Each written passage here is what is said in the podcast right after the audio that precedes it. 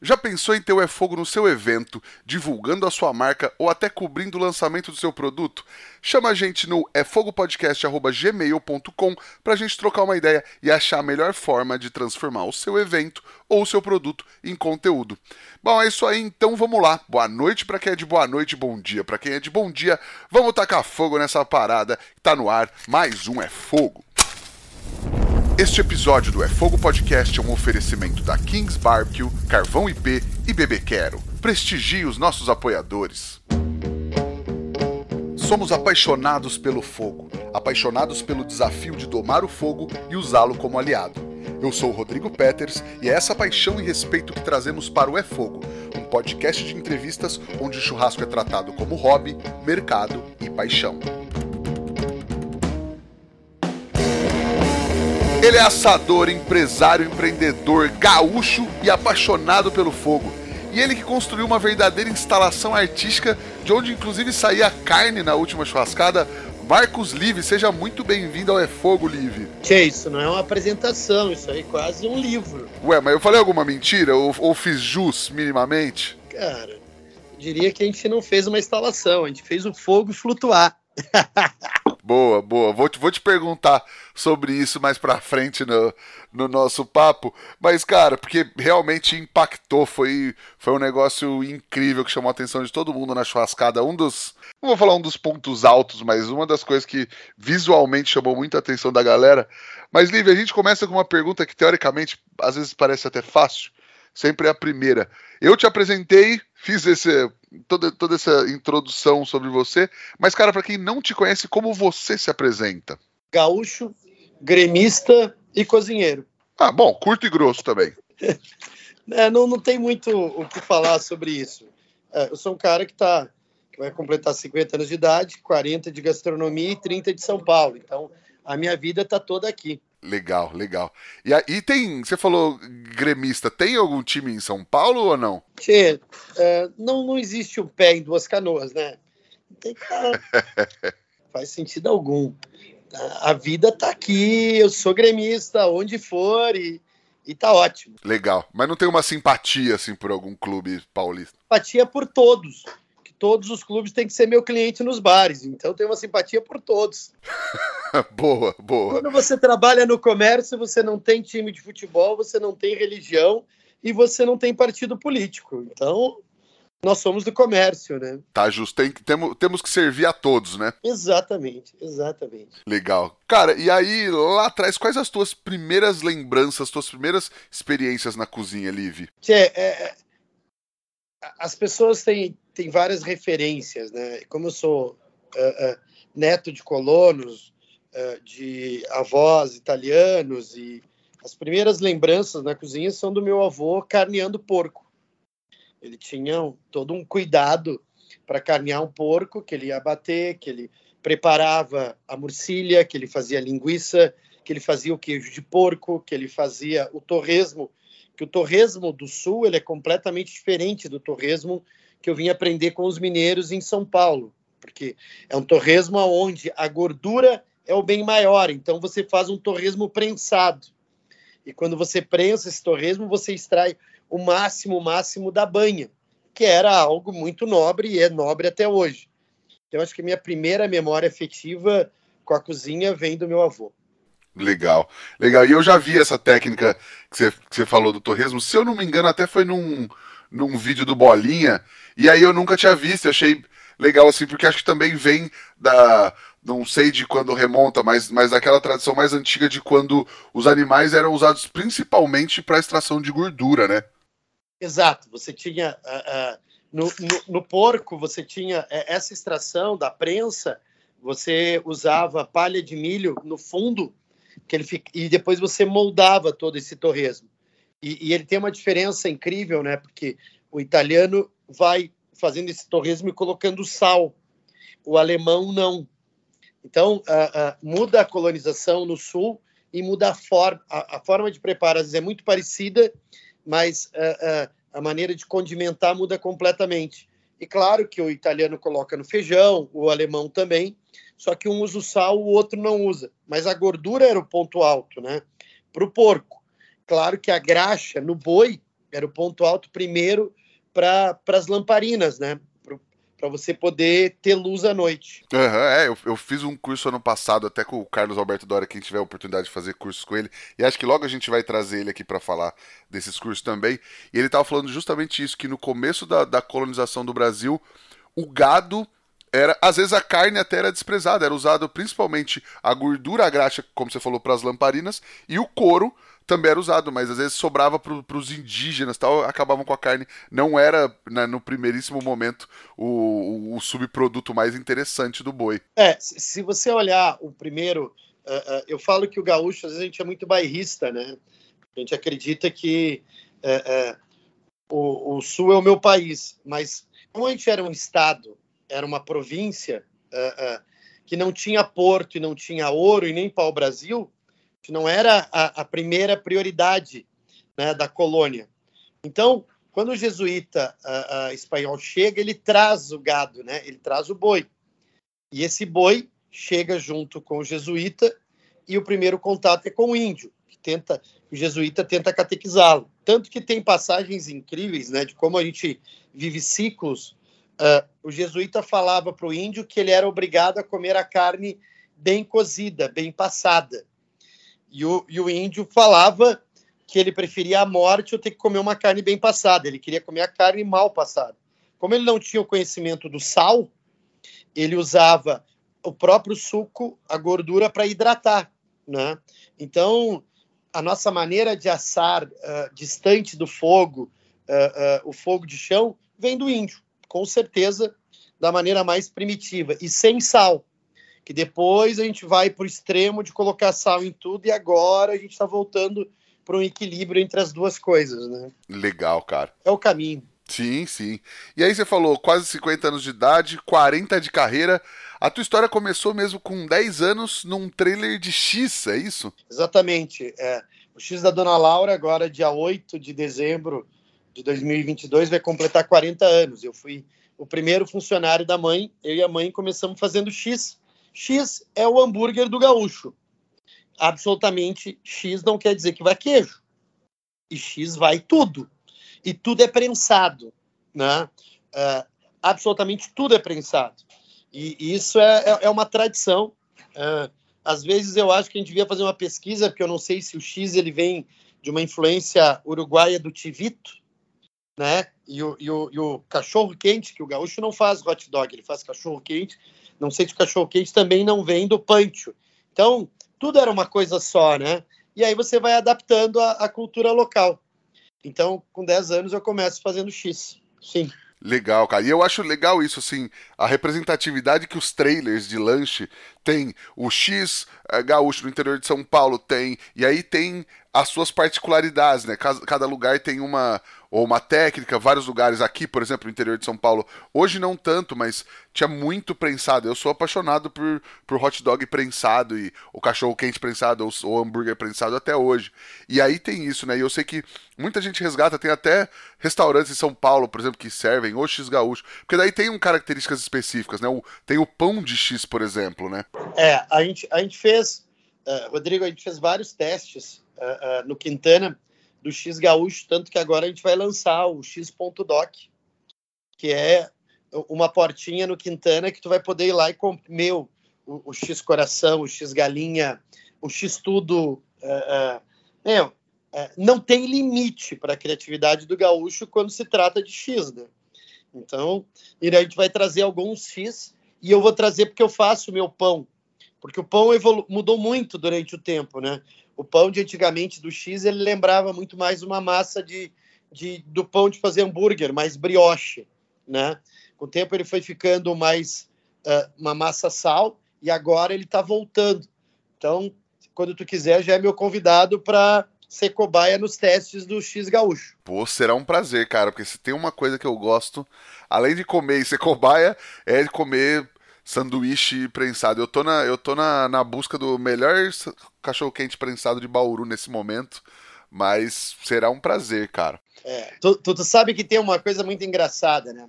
Uh, uh, quando a gente fez, no dia que a gente abriu, eu lembro disso como hoje, o primeiro cliente do X, ele pediu um cachorro quente. E a mãe montou, ela fazia um baita. Minha mãe cozinhando é um negócio absurdo. Ela fez um molho de tomate maravilhoso, a maionese dela, tudo, e montou o cachorro quente e entregou para o cliente. E o cliente disse: Não, eu quero prensado.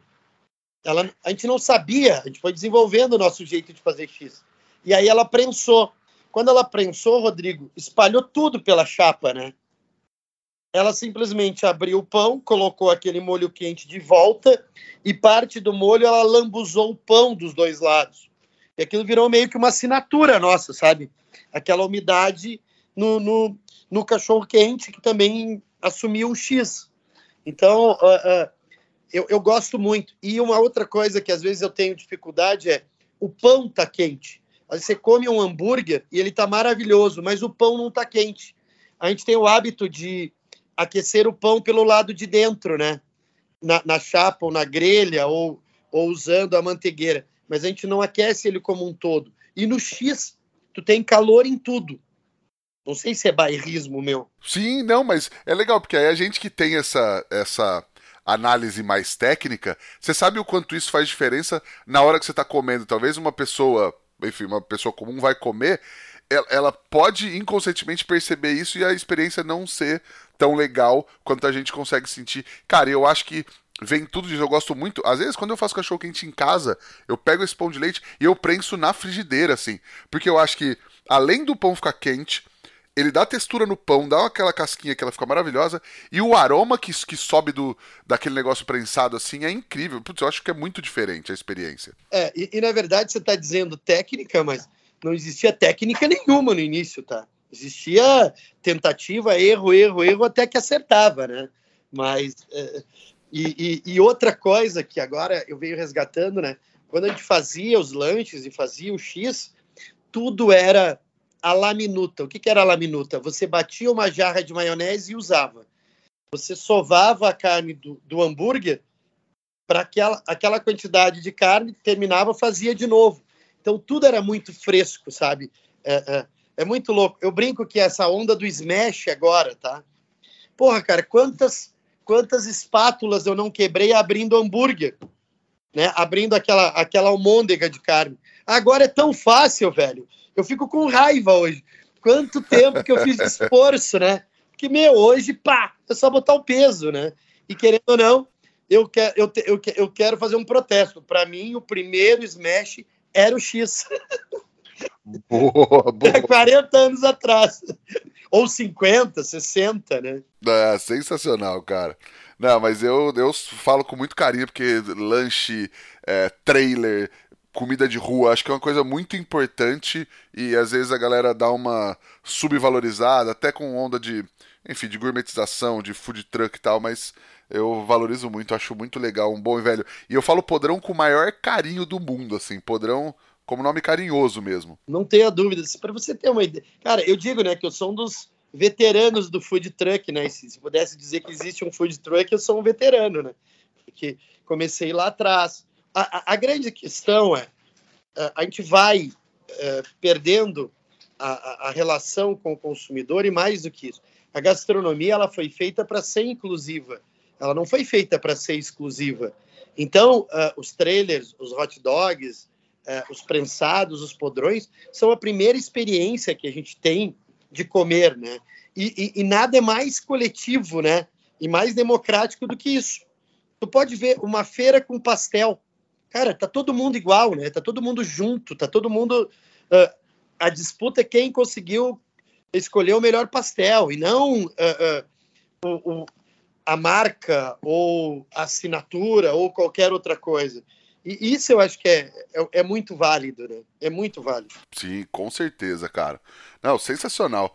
E aí, depois disso, depois do X, você já pensava em trabalhar com outra coisa ou trabalhar com gastronomia era um objetivo naquele momento?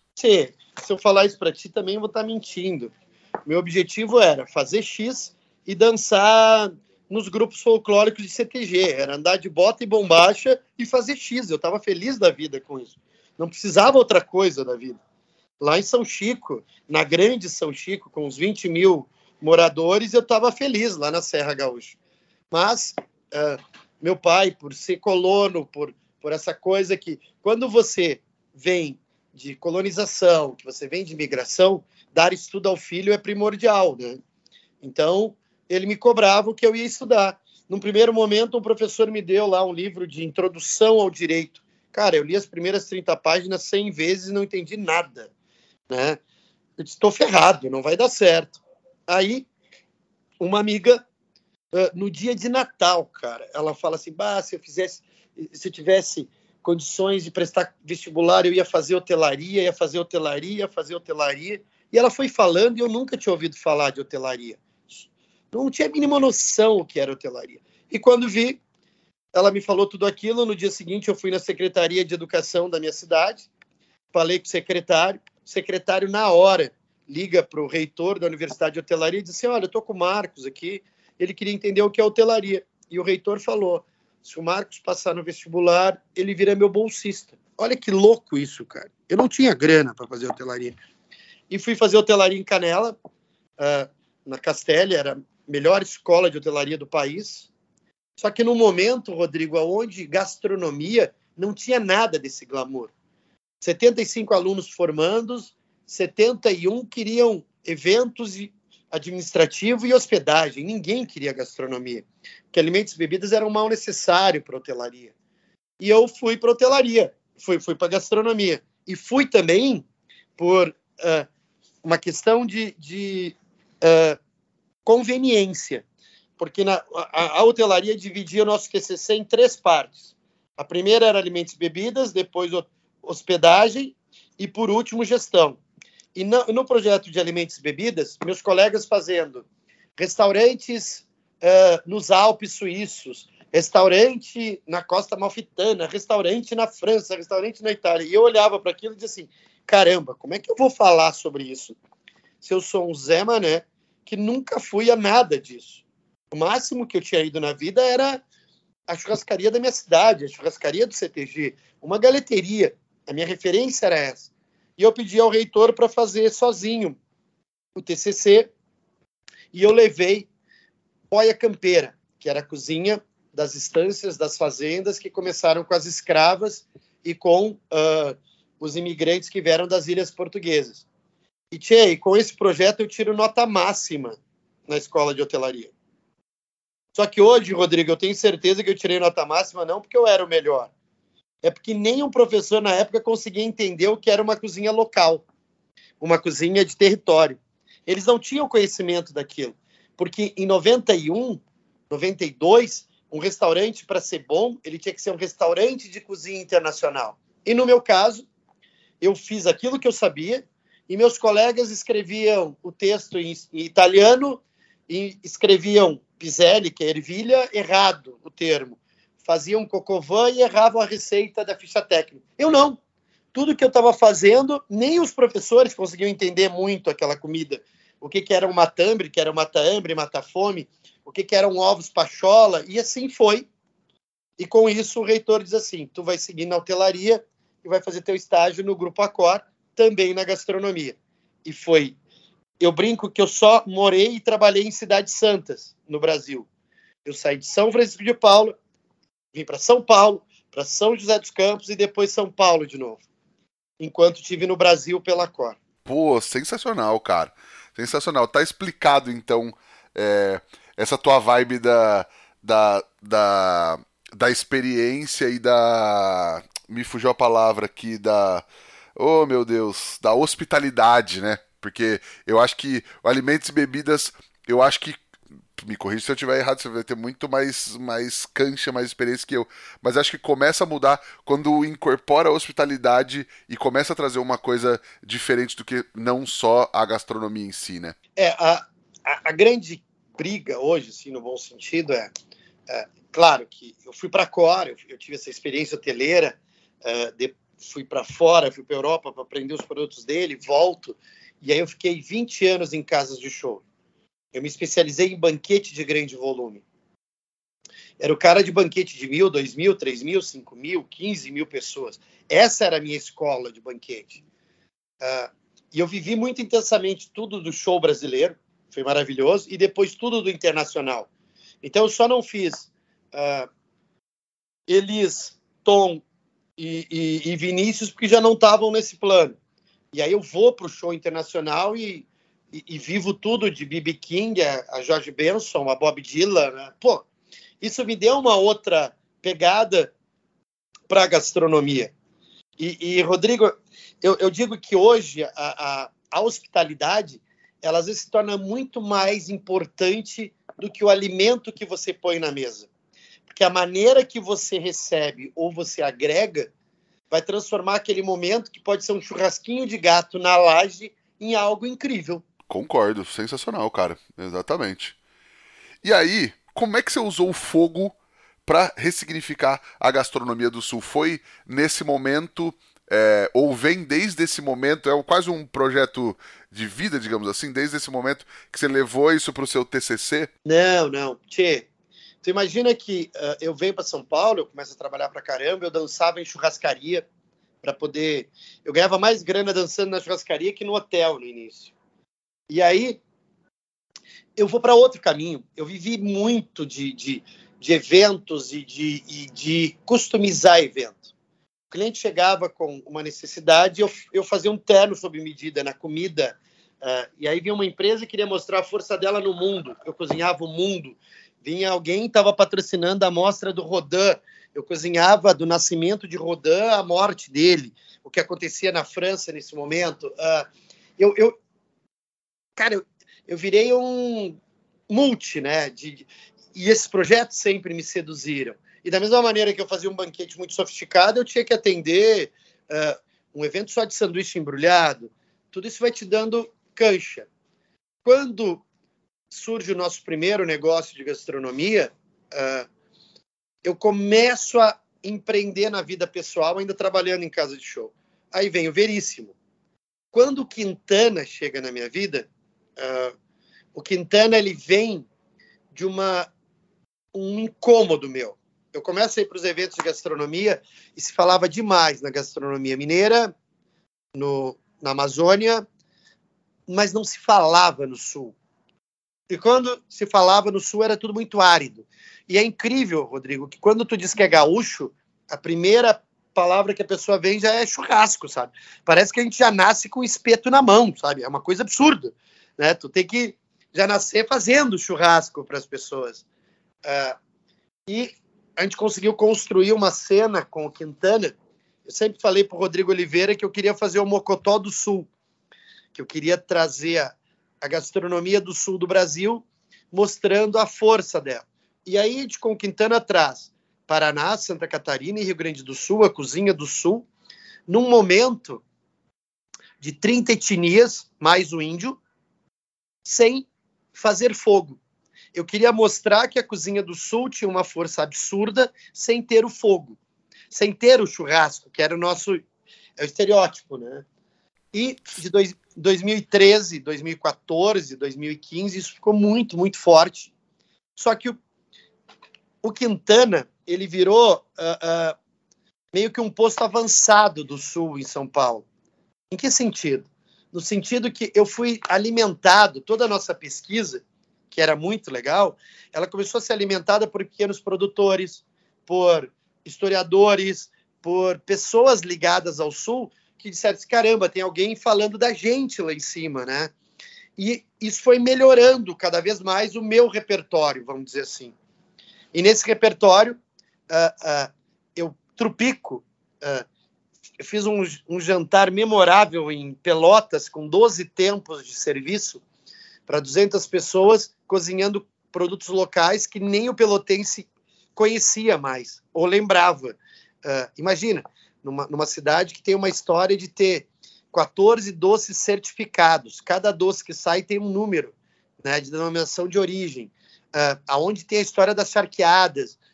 Ali eu começo a ter muita força. Aí entra a Embrapa, entra o Sebrae, entra o Senac, ajudando a construir uh, esse repertório e eu levo uh, uh, para o Mesa Tendências, são coisas muito. Uh, os movimentos são muito engraçados, né? eles começam muito juntos. Né?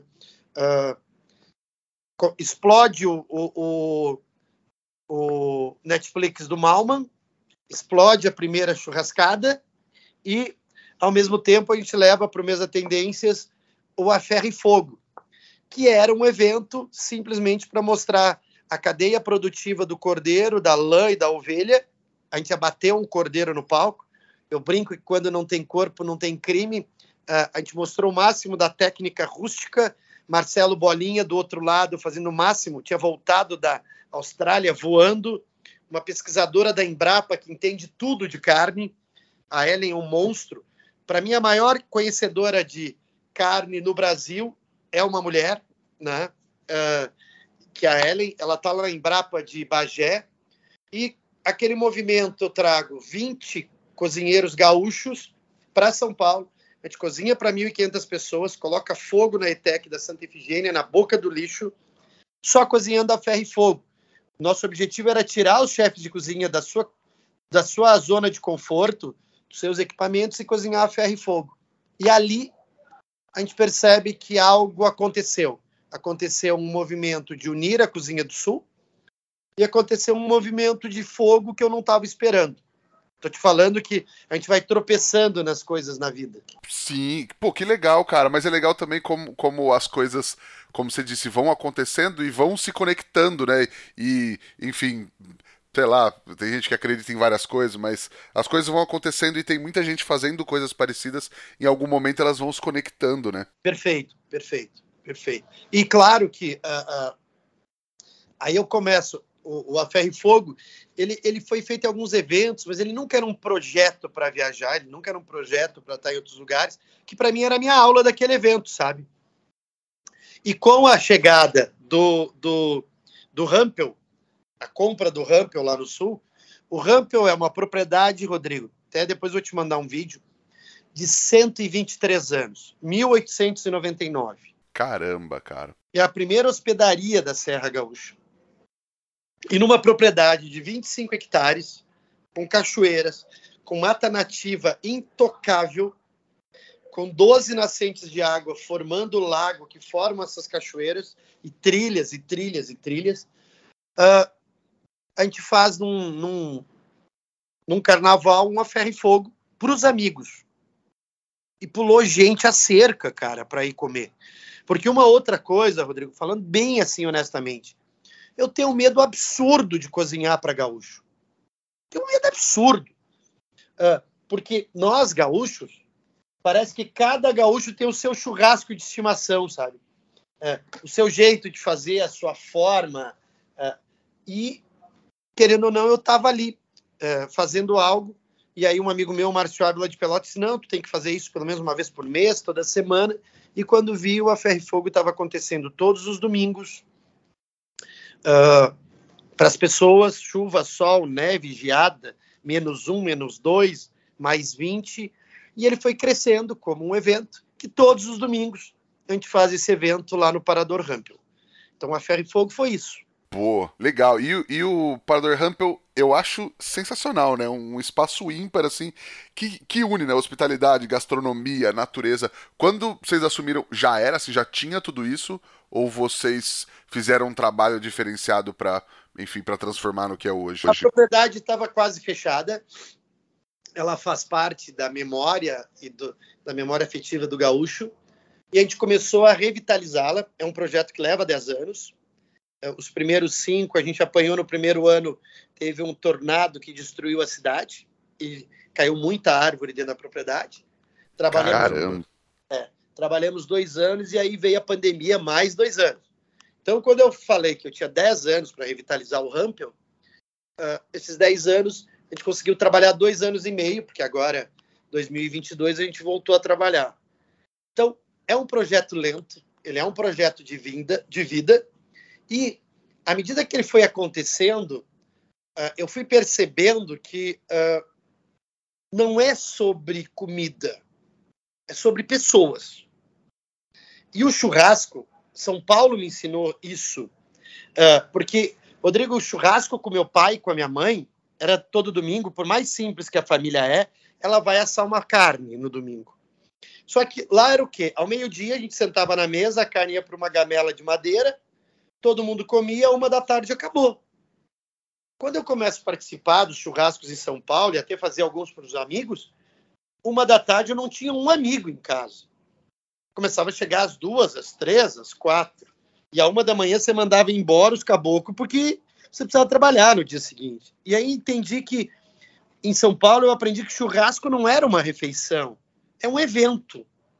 Da mesma maneira que feijoada para mim não é uma refeição, é um evento. Sim, sim. Da mesma maneira que o que originou o barreado, que eram as festas, que era o, o, o fandango, que eram as festas dos escravos, que eles só podiam se divertir no carnaval, também era um motivo de estarem reunidos. Então, se a gente começar a olhar, na gastronomia, muitas vezes os eventos aconteceram para as pessoas estarem juntas. A comida só era um motivo da gente estar junto. E hoje, uh, uh, o nosso trabalho é dizer que o fogo é, é o, eu, eu, defendo que não é o churrasco que representa o gaúcho. Isso dá uma briga longe, tá? Porque eu acho que o que representa o gaúcho é o fogo. Por quê? A gente tem a chama crioula que nos movimenta na Semana Farroupilha, que é da Revolução Farroupilha. Nos galpões, um fogo aquece a água do chimarrão, aquece os campeiros antes de sair para a lida do campo. Ao redor do fogo, a gente namora. Ao redor do fogo, a gente convive. Ao redor do fogo, a gente tem uma DR com a nossa companheira, companheiro. E ao redor do fogo, a gente até se alimenta. Então, uh, uh, essa é a construção. E, e, e, ter o fogo como um elemento, ele nos dá vida longa. Se eu me apegar a uma proteína ou uma técnica, né? Porque uh, uh, vou apanhar de mais um bando de gente. Todo mundo acha que, muita gente acha que é só assar, né, Rodrigo? Mas tchê, olha quanta técnica tem num, num barbecue americano.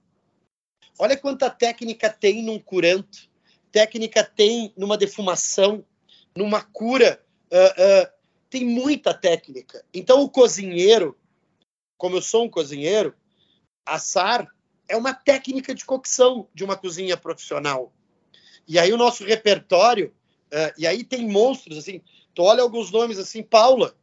Paula Labac é um monstro, cara. Mas ela é uma chefe de cozinha, uma cozinheira absurda antes de ser uma grande assadora, né?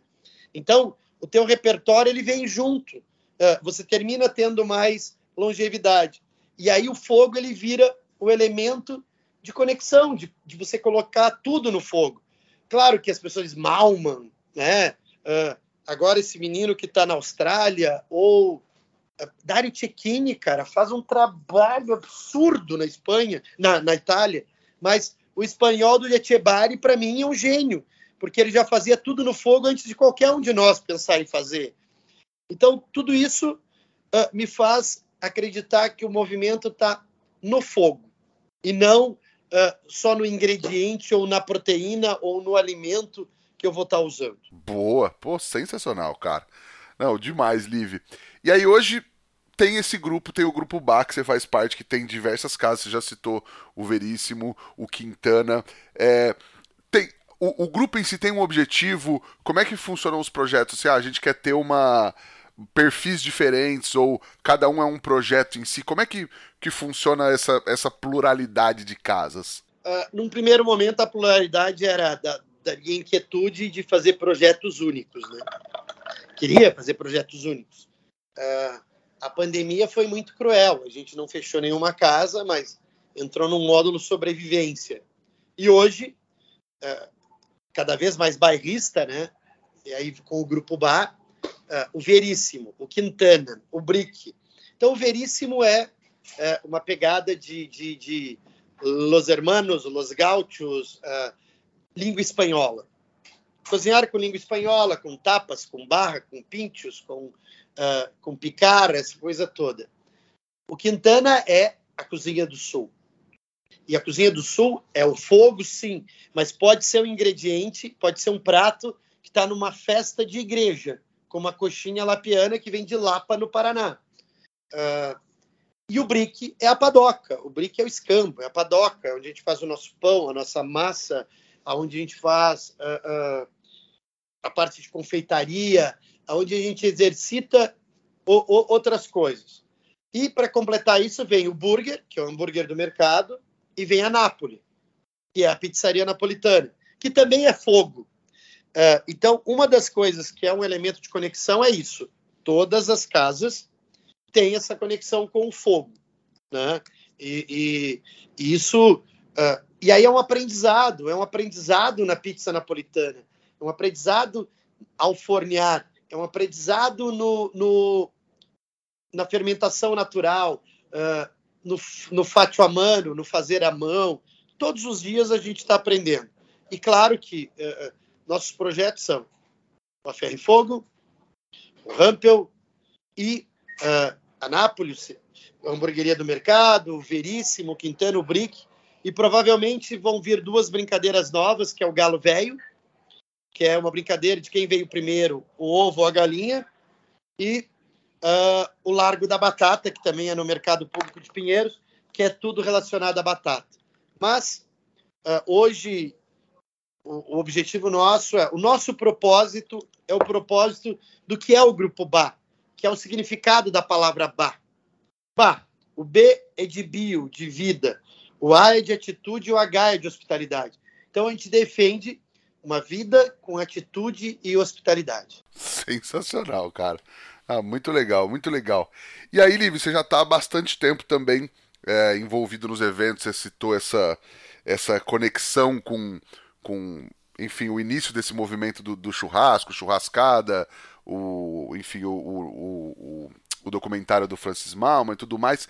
E aí, na churrascada desse ano, eu falei que era uma instalação, você, você começou a contar a história do, do fogo flutuar. Conta um pouco pra galera. Quem não viu, vai procurar. Quem viu, com certeza viu foto, viu alguma coisa, ou estava lá e com certeza foi impactado. Como é que surgiu essa ideia? Como é que foi esse projeto que, que foi um projeto grandioso, né, cara? Uh, vamos começar um pouquinho lá atrás, tá? Uh, em, em 2018, quando o Malman veio cozinhar no Memorial da América Latina, no Mesa Tendências, uh, todo mundo estava fazendo muitas peças que o Malman que trouxe para a luz, né? Não quer dizer que ele criou tudo aquilo, mas que já acontecia e de alguma forma ele trouxe para a luz ou ele desenhou. Então, que era a plancha, que era o infernígio, que era o domus. Eu fiz em 2018 uh, um movimento com andaimes. E a gente apresentou os andaimes das formas mais diversas. Então foi a primeira vez que eu comecei a desenhar. Ah, eu tinha feito o arquivo que é uma, um equipamento que eu uso na hamburgueria, que eu fiz os arquivos. Aí eu fiz os andaimes. Em 19, sabe? Quando eu fui convidado para a churrascada, eu, eu, fiquei muito feliz. Eu fui convidado para a churrascada, a primeira lá no Rio Grande do Sul. Aconteceu perto de Porto Alegre, em Viamão. E eu levei para a churrascada, Rodrigo, em 19, o carrossel. Eu desenhei um carrossel para a churrascada. E naquele momento, no carrossel, a gente colocou meia tonelada de frango, de ave.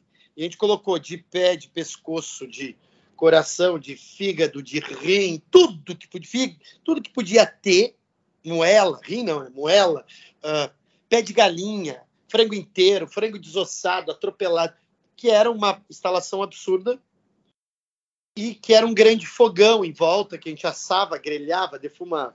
E eu trouxe aí o Botino e, e, e, e o Felipe me convidaram pela primeira vez para churrascada em São Paulo. Cara, eu, eu parecia tava tão feliz como pinto no lixo, sabe? Tava lá e eu trouxe o carrossel. No primeiro dia, o Botino me, me deu o desafio de fazer só vegetais e legumes no carrossel. Foi uma tonelada de vegetais e legumes. E no segundo dia, eu coloquei meia tonelada de aves de novo. Então, em 19, a gente tinha feito o carrossel. E eu tinha entendido com o carrossel que uh, eu precisava continuar criando ou desenhando ou, ou trazendo ideias novas. 20, 21, em função da pandemia, isso não aconteceu. E eu estou guardando a gaiola há pelo menos 18 meses. A ideia de execução. Uh, e eu entendi o seguinte, que para o Ferro e Fogo no Rampel, o carrossel, o que, que eu fiz? Eu coloquei na estrada primeiro o andaime, depois eu coloquei o carrossel, e uh, agora, né, qual é a atração do Rampel? Então, enquanto a churrascada me chamar, eu vou lançar na churrascada uma nova maneira de fazer e vou levar para o Rampel. Então, no dia 20 de setembro, eu estreio no Parador Rampel o A Gaiola das Loucas. Né? A vida é osso, a Gaiola das Loucas. Então, lá, neste momento, eu vou estar tá lançando o projeto. Eu vou estar tá trazendo ele para a luz. É óbvio que uh, o batismo uh, da churrascada, uh, o momento, o Duff alucinado, os americanos felizes e aquela nossa maneira né, de, de trazer. Porque o que, que eu queria? Eu queria muito que a gente tirasse do chão, Rodrigo, a proteína. Que a gente tirasse a imagem, a foto do chão.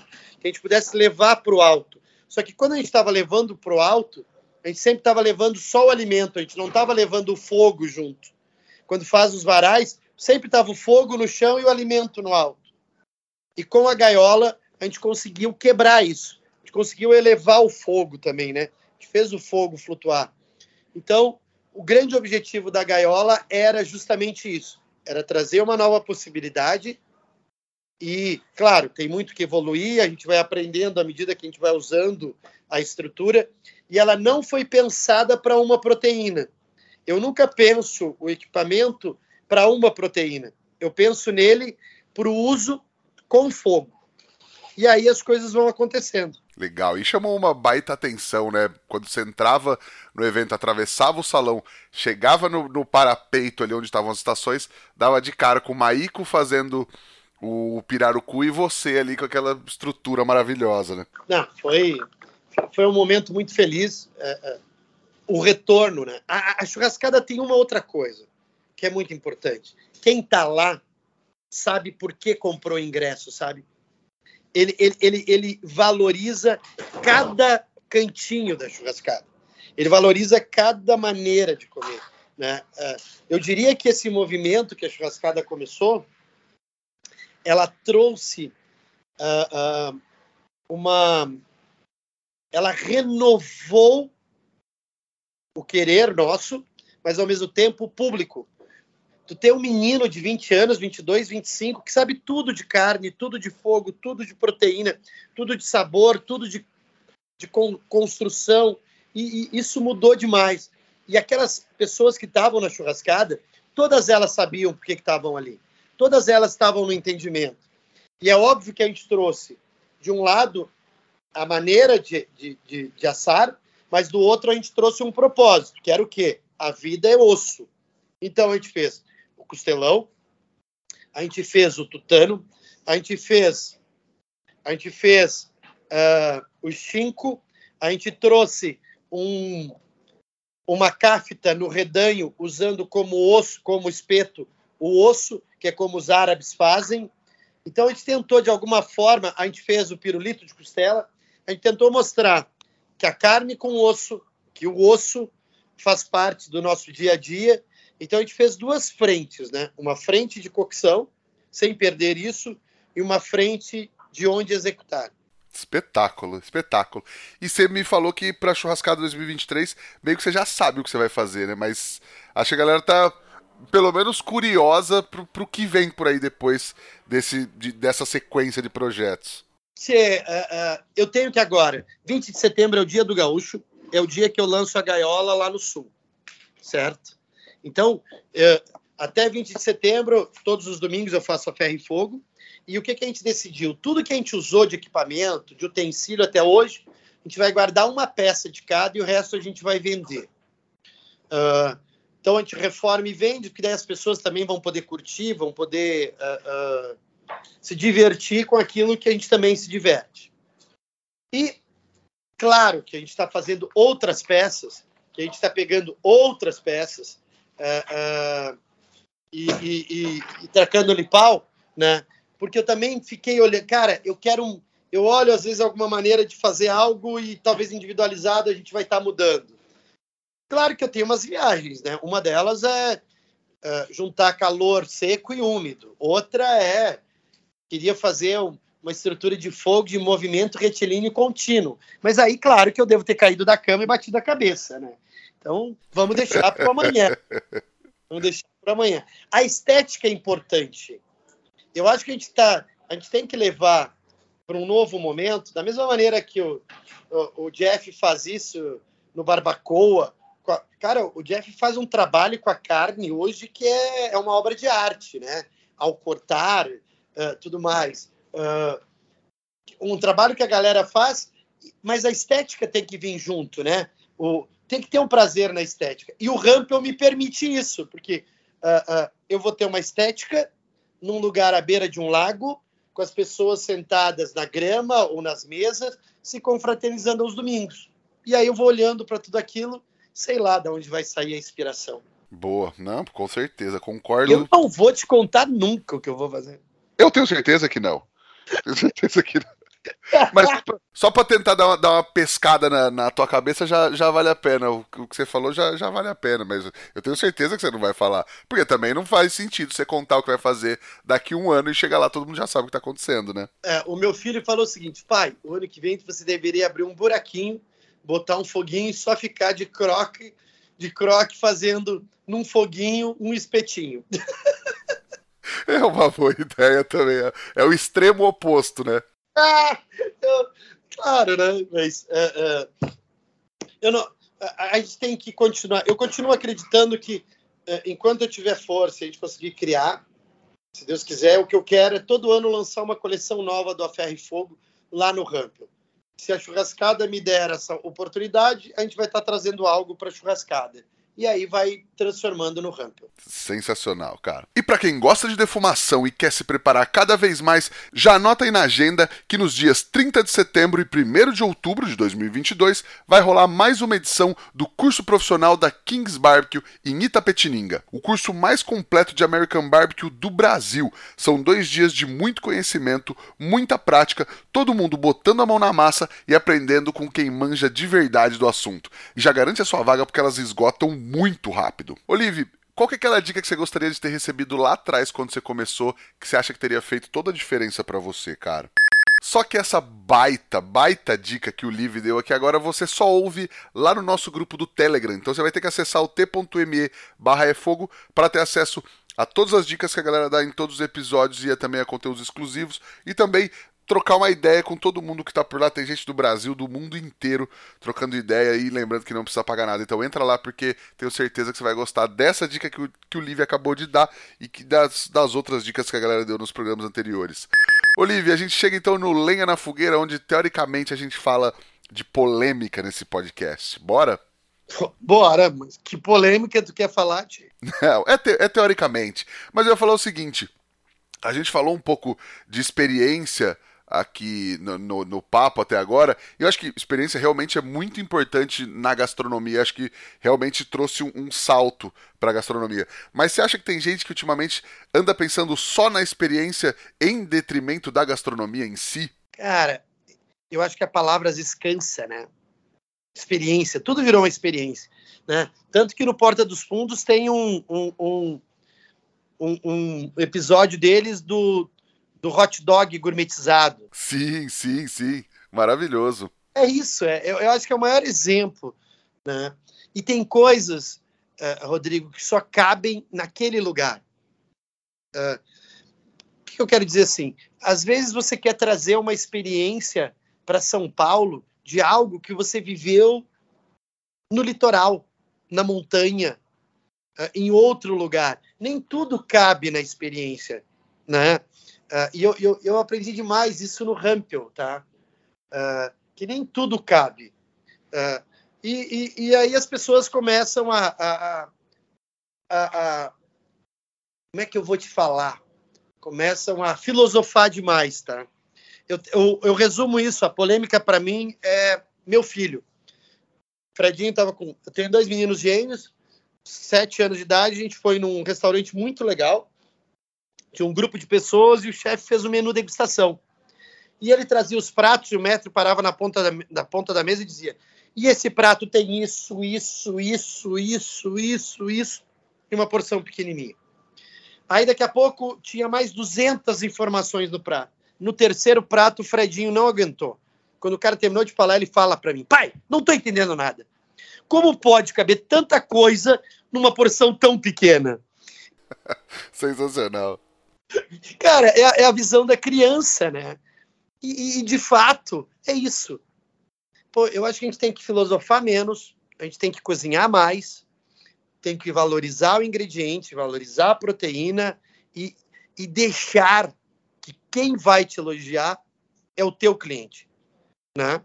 Eu, eu falo isso para meus meninos o tempo todo. Eles chegam com um prato para mim, chefe, está incrível. Eu disse, cara, tu não, nem deixou eu falar nada. O que, que eu posso dizer agora? Mais nada, né?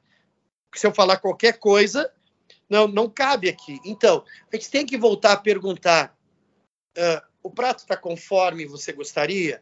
Está te atendendo? Porque senão vira uma coisa assim, né? Uh, do alter ego. E quando o chefe começa. Aí eu vou falar da polêmica, posso? Opa, por favor. Vou falar da polêmica. Cara, a gente tem que tomar muito cuidado para que o chefe de cozinha, o assador, o cozinheiro, não vire o bobo da corte do momento atual.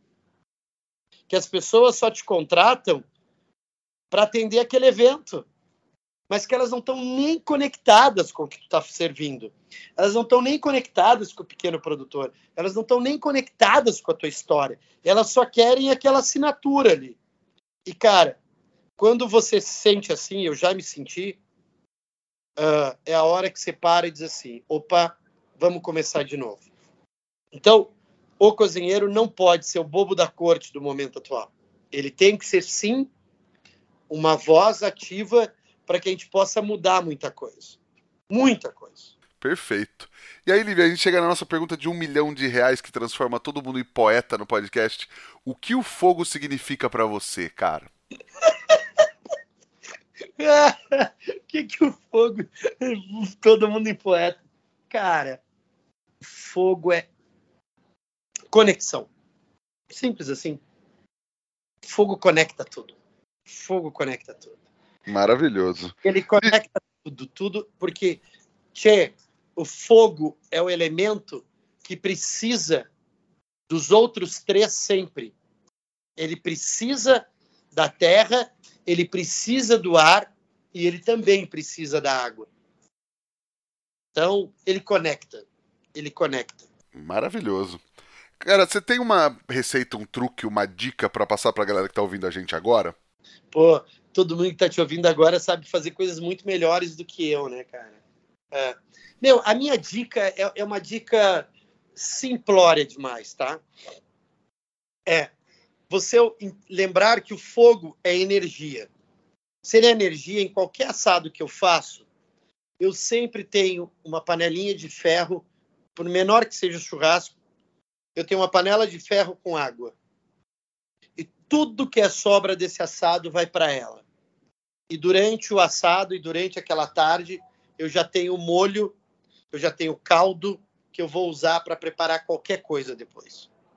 A minha dica não é sobre ponto, não é sobre sal.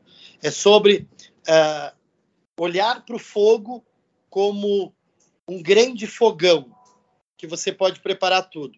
E aí, para mim, aquela panela no canto da churrasqueira que vai aquecendo e vai fervendo o osso, a gordura, o resto de legume, o resto de vegetais, vai dar o melhor fundo de molho que você pode ter para usar na semana, no mês, no ano. Eu acho que seria isso. Pô, mas sensacional, simplória, caramba, né? Uma baita, uma baita de uma dica. E acho que mais do que a dica do, da, da, da panelinha em si, é o olhar, né, cara? Que você falou, de olhar o fogo como energia, como é, uma coisa que você consegue otimizar e aproveitar cada vez mais, né? Sem dúvida. Por isso que eu fico pensando no calor úmido e seco. eu, eu quero usar o vapor, cara. Eu quero, eu quero. Eu vou ter que fazer um físico, um químico, sei lá os loucos que vão fazer esse troço comigo. Não sei quem são, mas eu vou gente vai dar um jeito. Legal, ansiosos, ansiosos. E a minha dica é você usar um belo chimichurri para acompanhar sua carne, seus legumes, seus sanduíches. Vai muito bem com tudo e ainda dá outras camadas de sabor pro seu churrasco. E chimichurri e chimichurri com alho e cebola são só dois dos itens que você encontra na lojabebequero.com.br. Entra lá que tem tudo pro seu churrasco. E aí, você tem alguma coisa para indicar pra galera assistir, ler ou visitar? Além de todas as suas casas, na verdade? Cara, Uh, eu acho que assim, uh, uh, assistir. Eu para mim tem assistir, cara. Eu sempre, eu sou apaixonado por o Dário Cecchini no Chef Stable, que eu acho que ele tem poesia no que faz. Sim, verdade. É, e você imaginar que antes da gente pensar em usar tudo isso, uh, Michel Bras, esse chefe francês genial, já fazia isso, e, e o Alain, uh, que larga, joga as estrelas, as três estrelas dele no chão, e começa só a fazer vegetais para depois voltar ao equilíbrio da proteína e do, e do e, e, e, e dos vegetais, eu, eu assistiria esses caras como livro, como vídeo, tá?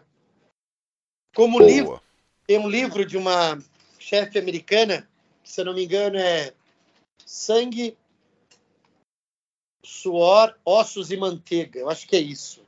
Cara, para mim é, é, o livro. Uh, uh. É o livro para todo mundo que está na dúvida se é isso que quer fazer da vida, para todo mundo que, que acha que a gastronomia. Uh, essa mulher é incrível. Eu acho que é. Até estou colocando aqui: ossos, Sangue, ossos e manteiga. Eu não conhecia também, eu tô vendo aqui agora. Cara, é bárbaro. Bárbaro. Bárbaro. É. Sangue, ossos e manteiga. Cara, para mim é. É, uh, é uma chefe que reluta com o talento dela. Isso para mim é, é, é, único, assim. Né? Acho que tem que ler o, o, aquele livro do do Lohan carta ao jovem chefe, para essa meninada que está chegando. Uh, uh, acho que é, é muito importante. Né? Eu acho que são coisas que, que nos mudam como cozinheiros, assim. Boa, não, sensacional, cara. Empreendedor, eu ia ler os livros do, do Gordon Ramsay. Os livros não de gastronomia, os livros dele contando a história dele. É uma baita de uma universidade. Legal. Pô, acho que tem boas dicas pra galera passar algumas semanas estudando aí. Liv, quem quiser te encontrar nas redes sociais da vida, você, seu trabalho, os restaurantes, por onde te procura, cara? Marcos Live. Marcos Live no Instagram, Grupo Bar no Instagram, a Ferro e Fogo no Instagram e as casas todas, Parador Ramp, o Veríssimo, estão todos no Instagram. Nossa vida tá ali. Verdade, hoje em dia, hoje em dia não tem muita escapatória, né? Cara, a gente nem site tem mais, sabia? É verdade, cara. Eu também não tenho do restaurante porque acaba que Instagram resolve tudo, né? É, vai no Instagram e toca a vida. É, é o que a gente optou, né? Que, a gente tá tentando simplificar a vida. Acho justo. Legal. Falar pra galera seguir a gente também no Instagram, no arroba efogopod, no meu, que é o arroba Rodrigo Peters, underline. E não esquecer de baixar o Telegram e entrar no nosso grupo lá no t.me barra efogo. Liv, cara, brigadão pelo papo, brigadão por ter topado conversar com a gente e vir transferir um pouco dessa, dessa tua experiência e dessa tua visão de mundo, de mercado pra galera que ouve o É Fogo. Brigadão mesmo. Cara, sempre que você precisar, quiser, tamo com a gente. Ah, e fica o convite para pegar a família e ir lá pro Rampel. Dá um jeito de chegar que lá eu cuido de ti. Vou dar meus pulos para chegar então, fica tranquilo que é. Não vejo a hora, cara. É um lugar que eu sempre segui, acho maravilhoso e deve ser uma experiência incrível. É, cara, e é o lugar. Uh, tudo que o Rampel e o A Ferro e Fogo quer ser é a casa e o espaço de todos os cozinheiros, todos os chefes, todos os assadores, de todas as tribos, de, to de todos os jeitos, sabe? Nós queremos todo mundo lá. Bora. Vamos combinar isso aí. Feito, meu guri. Fechado. Cara, brigadão mesmo, foi um grande prazer. Queria agradecer a Kings Barbecue, Carvão IP e Bebê Quero pela parceria de sempre e agradecer a você que nos ouve aí toda semana. Você já sabe, semana que vem tem mais, estamos de volta. Valeu, brigadão, tchau!